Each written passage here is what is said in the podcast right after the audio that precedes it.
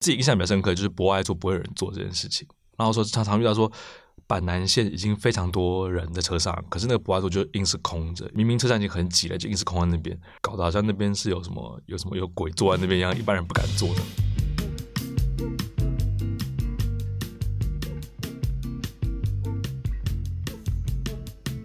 欢迎大家收听《作家怎么了》节目，我是静文学的编辑刘璞。不知道大家最近看新闻有没有看到一出戏的开拍的新闻？然后那出戏的名字就叫《戒指流浪记》。那其实《戒指流浪记》呢，它是改编自静文学出版的呃短篇爱情小说《Rain of the Day》。那其实这本书呢是由赖以威写成的。那赖以威呢，其实他最被读者熟知的头衔其实是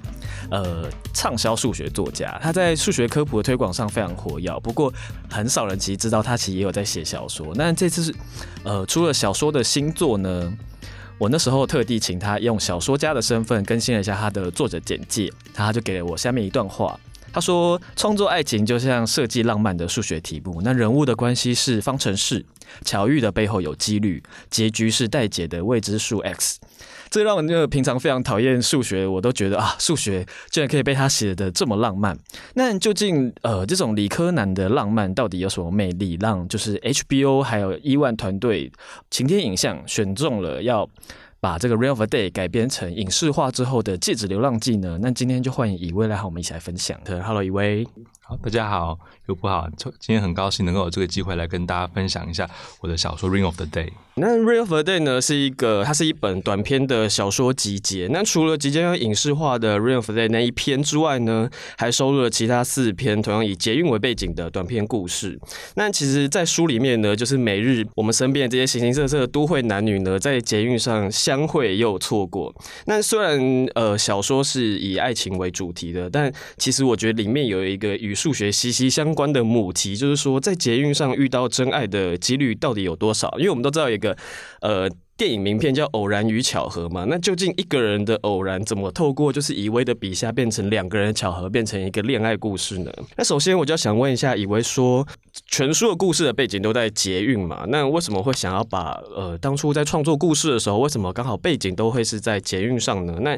在捷运通勤的时候，又是怎么观察呃人们，然后就是怎么搜集你故事中的素材的？呃，其实我这部小说是在比较早以前完成，大概是诶五五六年前就已经完成大纲了。那那个时候我还没有买车，所以我是搭捷运的，而且我觉得搭捷运的历史非常长，从我大概高中的时候我就搭捷运。大概搭了十十多年哦，哎，快快搞不好快二十年。而且我记得你的那个站数是很多的。对对对，因为我住北投，然后我要么就去公馆上课，不然就是去中研院、去南港上班，这样子就是非常非常远。虽然捷运的时间里面很长，有时候可能一天大概两个小时左右都在捷运上面。那以前又没像现在有手机，大家都在划手机。那时候我就可以去看书，可看书的时候会无聊啊，所以你就开始去。看路人，你就觉得说，哎，这个路人他他们会是什么？这两个人聊天，他们可能是什么样的关系呢？然后这个人，因为真的很无聊，我就去猜说，这个人他可能会在哪一站下车，因为他的打扮跟穿着看起来可能像是东区的 OL 啊，所以我猜可能在中校附近站下车啊。然后这个人看起来好像是要去拜访他的家人啊，那可能就是在比较郊区一点，所以我这样去猜，然后最后就是验证。那这个过程、就是、真的有验证到。有时候会说，哎，果然，然后就他就在那边下车。有时候会对，然后就很开心说 啊，我是福尔摩斯这样。但有时候 也不会成功，也会错嘛。那可是这个过程，我就自己会觉得是自己在自己的捷运上面的一个娱乐活动。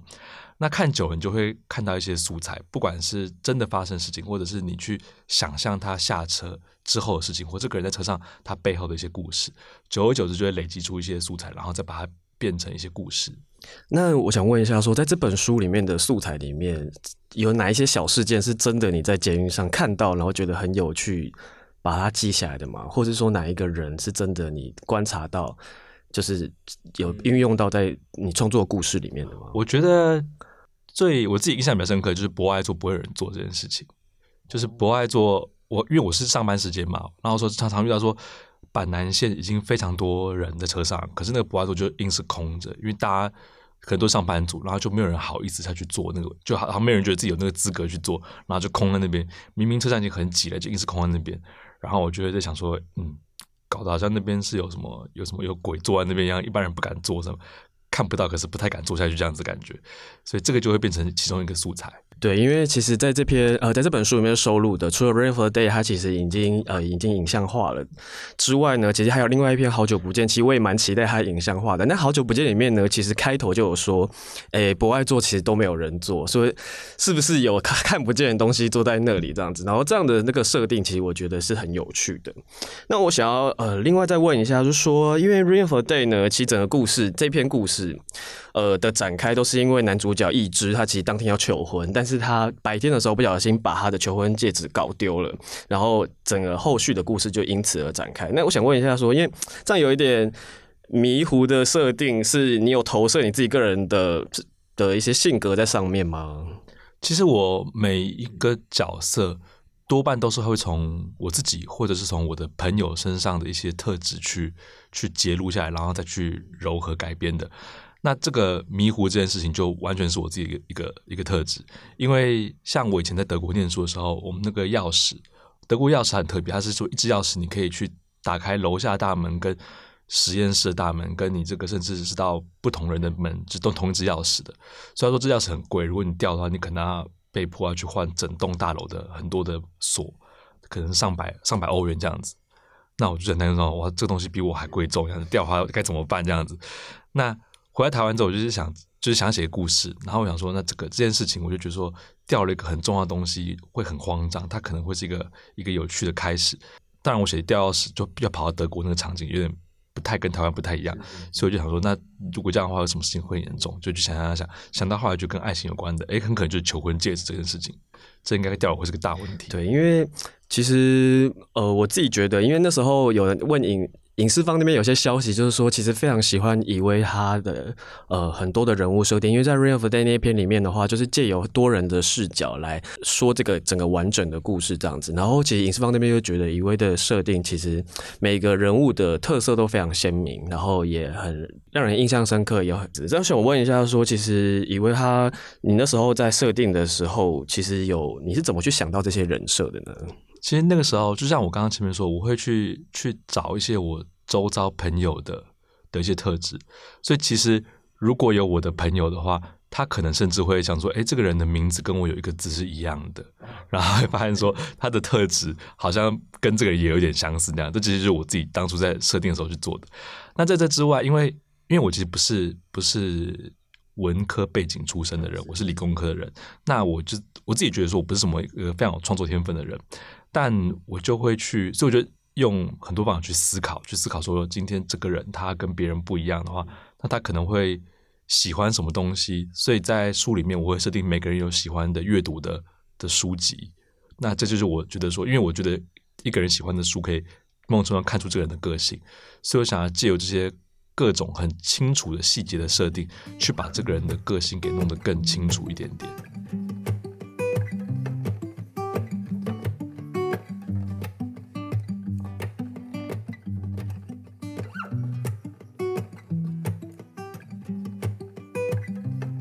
对，因为其实我觉得，因为有时候，比如说你看到朋友的书架上面有什么书，或是去拜访的人的时候，看到书架什么书，其实大概就会猜出他可能的个性。那其实我觉得这个就是虽然很优美，可是其实我觉得有加了这个设定之后，我觉得整个人的面貌就真的是会逐渐的，就是立体起来这样子。那我想问一下，就是说在全书收录中，在这本书里面总共收录了五个短篇，那一些情节的灵感都是怎么被启发的？因为其中有一篇呢，就是他就是呃偷看别人的手机，呃去搭讪别人这件事情，我自己觉得，哎、其实如果最终结局是个好的，就是如果彼此都有意思的话，它其实就是个浪漫故事。但如果他另外一个人觉得有点被骚扰的话，它其实听起来有点像恐怖情人的故事。可是我自己觉得这个设定很有趣，因为就是我觉得原创性非常高，之前都没有看过。你这些情节的灵感，是说原创性那么高的话，情节灵感到底是怎么被启发的？其实就还是在捷运上面的观察，像其实那个那个那篇是 Meet You in the Line，然后他的一些设定真的就是，我记得我就是在捷运上就看到一个有上班族他们就把名牌挂在身上，然后就去看那个名字，然后就想说啊，以后我如果上班的话，我也会挂一个名牌这样子。然后有时候有些会去，因为自己手机没电了嘛，然后书也看完了，就去看偷看一下，偷瞄一下别人的手机。然后就是因为这些各个小细节，就想说，那我可以把它串成一篇故事，就是说，因为有一个人他。看到了，哎，我这样会把自己的书破梗了。呃，可以简单的讲一下，没有关系。就是就是有一个人，他就想要去认识一个另外一个人，所以他就用了一些这样的方法，然后去透过让别人去偷看他的手机，然后去认识这个人，这样子的一个过程。那我自己其实有一些我很喜欢设定这种这种桥段，因为我自己本身喜欢看推理小说，嗯、特别是一坂幸太郎的小说，所以他的小说又不是那么的推理小说，而是他把一些生活中的日常变得好像有点转一个弯，有点那种那种推理的感觉，可是又不是没有人死掉那样的状况，就是一些推理的故事，一些推理的趣味，所以我觉得这种设定是我很喜欢的。那我自己创作的话，也会想要有往这个方向去做创作。对，那其中我想问一下，就是这五篇有特别喜欢哪一篇吗？或者说五篇都是自己的小孩？对，小孩一个结晶，无法选择的话，有没有什么情节设定？你自己觉得写出来的时候想说，哇，自己可以想出这样，真的还蛮酷的这样子。我其实觉得，真的就是每篇会有不同的感受。像《Ring of the Day》，我很喜，我很喜欢它，是因为我。真的花了非常多时间在设定每个角色，我还有个 Excel 表，就是写这个角色他的个性啊，然后他喜欢的作品啊，接下来还有什么喜欢的颜色跟星座那些都设定过，所以这个是花了、哦。其实有些是设定的，但没不一定会写出来的。对对对，对，所以 of the Day 真是花很多时间，就像做研究一样，把它很严谨的把它做完。那 You in the Line 的那个推理的或者这种惊喜的桥段是我自己很喜欢的。然后有一篇短片是《街上的孔雀》，那里面那个。那个人用一个全知的角度去做了一些事情，也让我觉得说还蛮还蛮酷的，还蛮喜欢这个角色的事情。然后好久不见里面这个有加入鬼魂的元素进去创作，也是我没有想过的，之前没有做过的事情。所以我觉得每一个每一篇都是都是还蛮喜欢的。不过如果觉得最最得意的话，可能应该还是 Meet You in the Line 的那个桥段。哦，对，大家我觉得有兴趣的读者的话，其实真的可以去，呃，愿意的话支持一下这本书。然后《Meet You in the Line》的话的桥段，我真的觉得原创性很高，就是大家看了之后，这其实真的会有点惊讶，这样子，就是真的是可能是过往没有听过的类似的故事。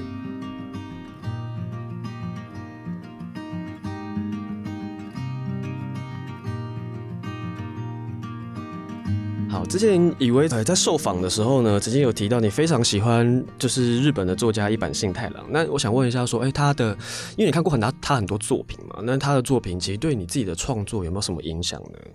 我觉得有非常大的影响。其实《Ring of the Day》它是每一篇，它是好几个短片嘛，那每个短片虽然串在一起的，可是每一个短片的叙事方都会切换。那其实这个也是受到一坂幸太郎的影响，因为他的像是有一部他讲那个。天才抢匪倒转地球，这这这几个抢匪的故事，也是不断在这几个抢匪的视角里面切换。那我就觉得很有趣的地方是，明明可能上一篇跟下一篇讲是同样的事情或者连贯的事情，可是忽然换了一个角色去讲那个这个风景还有那个感受就完全不一样。所以这样子的切换让我觉得很有趣，也很真实。因为我们常常生活中就讲，就你一件事情 A 给 A 的看法，B 看到的是不一样的。那我觉得这是个非常真实表示生活的样貌的一个做法。所以我就会用这样子的方法来去描述《Ring of the Day》。除了平常喜欢看一坂幸太阳之外，呃，平常还有没有其他的阅读的取向？大概是哪一类？除了工作以外的，嗯、就是 很多数学科普书。对啊，我其实喜欢看的小说，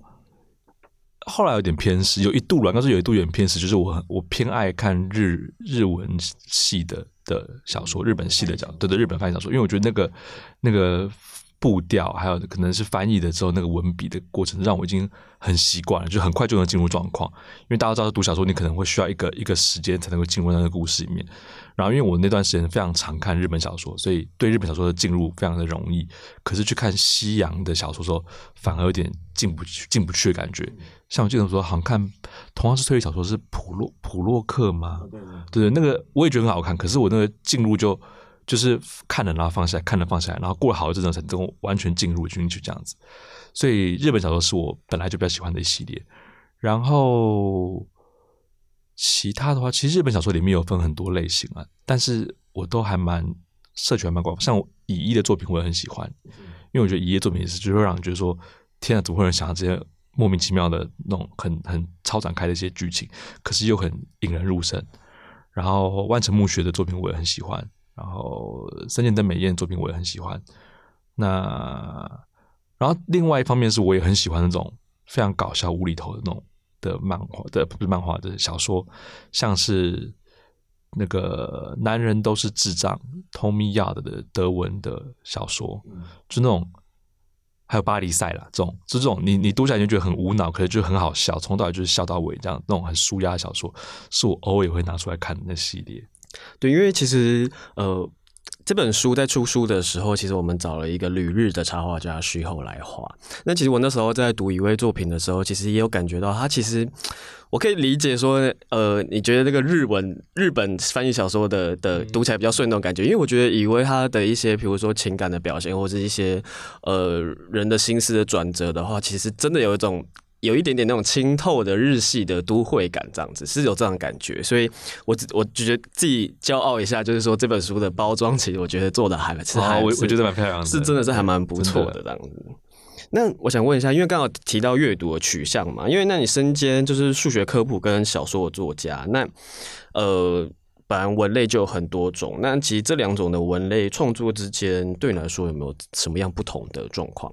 其实。我是有试过，像我其实有有两本的轻小说，在《Ring of the Day》之前就会写两本轻小说，是《超展开数学教室》跟《超展开数学约会》，它就是一个数学科普，可是我是用小说的题材把它写出来的。那因为我自己就很喜欢写小说了，我自己觉得说，比起写散文，写小说是一个更更有趣对。自己来说是更有趣的过程，然后更有创造的，对对对对对对对过程。对对，我觉得我觉得写散文就好像你在上课一样，但写小说就有一种你在你在制造做一个艺术品。但然，不说是散文，不是艺术品，可是就是小说会让人觉得说你好像更要花心思去投入去做一些创作。所以我会很喜欢写小说，只是数学小说跟爱情小说还是有蛮大不一样。因为数学小说你就会知道说你前后的剧情。但是中间有很大一块，你就要开始讲数学了。可是爱情小说就从中间是很多，就从头到尾都是人物的一些互动、一些剧情的推陈。那这个还是蛮不太一样的。就这两个创作来讲，就是比如说比较呃，可能比较工具型的、实用型的的一个数学的推广这样子。还有就是真的是纯然创作的小说的话，这两个在写作的的事前的准备，对你来说是有差别的吗？我觉得差蛮多的。像爱情小说。我可能就可以很，因为我习惯想的时候就是就是不要在电脑荧幕前面，就是去去跑步或者用走路走路。所以如果是写爱情小说的话，或一般的纯小说创作的话，我就可以一一直走，一直走，一直走，一直走，一边想这样子。可是数学小说，你常常就会被迫就是。你大概想好剧情之后，你就要花很多时间去查一些相关的数学知识啊，然后你还拿笔出来算一算啊，然后你还想说这边要叫谁算这个题目，那边叫谁算那个题目，就是又有点回到好像要写做研究、写论文那种感觉，所以准备起来的那个那个气氛还是不太一样的。是，那你有没有？未来接下来如果得空的话，就是有没有想创作文类？因为比如说像呃《侦探伽利略》，它里面其实就是一个呃物理学的教授，他会用很多物理的公式去呃帮助警方办案嘛。那你有没有就是想再结合什么题材，或是想要往哪个文类去发挥这样？其实我觉得那个是这个是非常好的一个题材，就是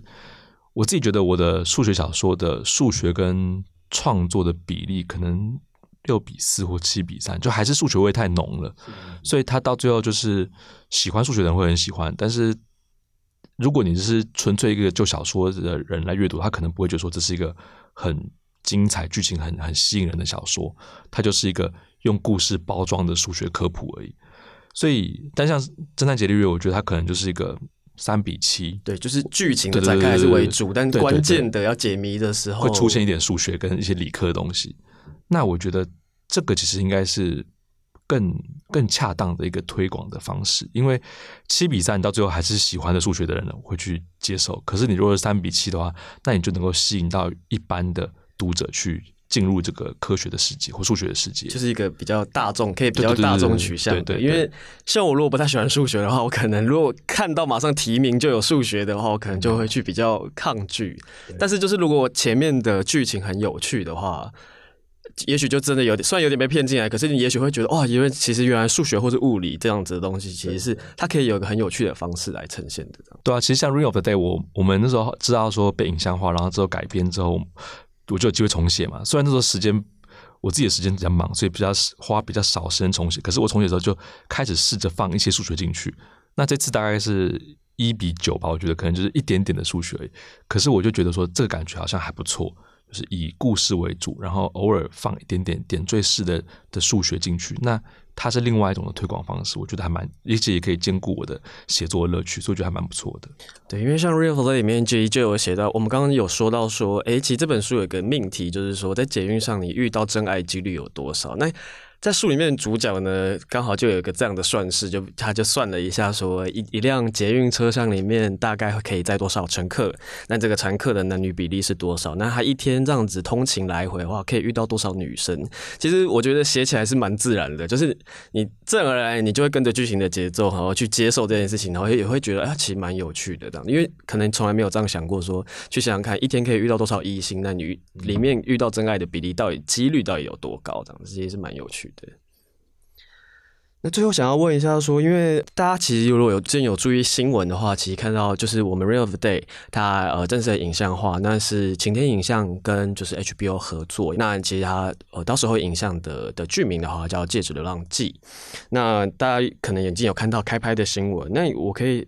想说，也请你分享一下，说关于这个好消息，你听到之后，你有没有什么心得想法？这样子。哦，我听到都真的超开心的，就是。我其实写小说，就是刚刚我说过，这部这一套这本书，其实很多的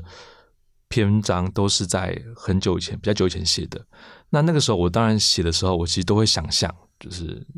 我觉得对于写小说的人，能够被影像化是一个很大很大的荣誉，而且很很大的一个鼓励。所以，我都都会想，会想说啊，我写的文这一篇，如果能够被被影像化的话，该有多好啊，这样这样。可是那个时候会觉得是遥不可及的梦想。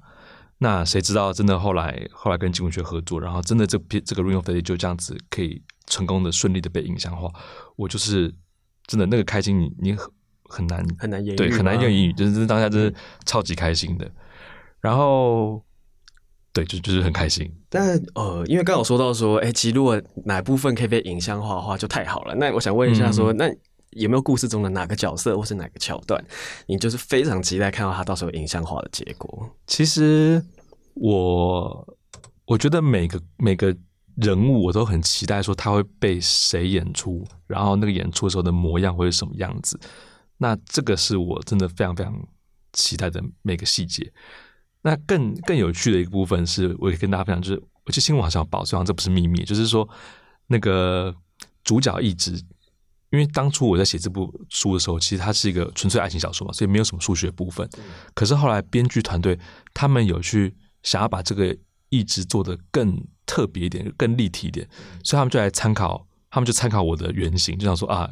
作者刚好是一个数学爱好者，然后他对于数字怎样怎样怎样怎样狂热啊，怎样怎样喜欢数字，所以我们就把这个形象套到意志身上，所以在戏戏剧里面的意志反而是一个非常喜欢数字，然后常常就是会举例讲出很多数字的一个人，那我就觉得。非常惊喜，然后非常期待，因为这部分是我没有写，可是我想写的东西，结果阴错阳差的在编剧团队的手上把它实现了。对对对对，所以我就非常很 期待看到这个部分。